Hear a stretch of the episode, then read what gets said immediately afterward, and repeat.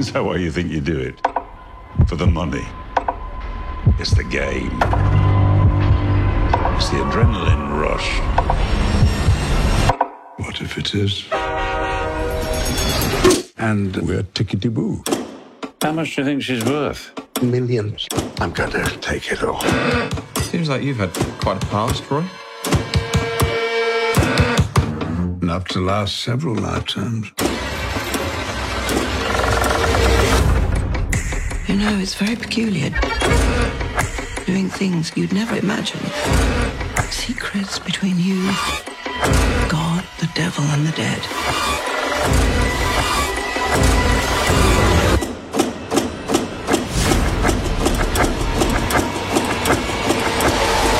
You're becoming a very good liar. The Good Liar.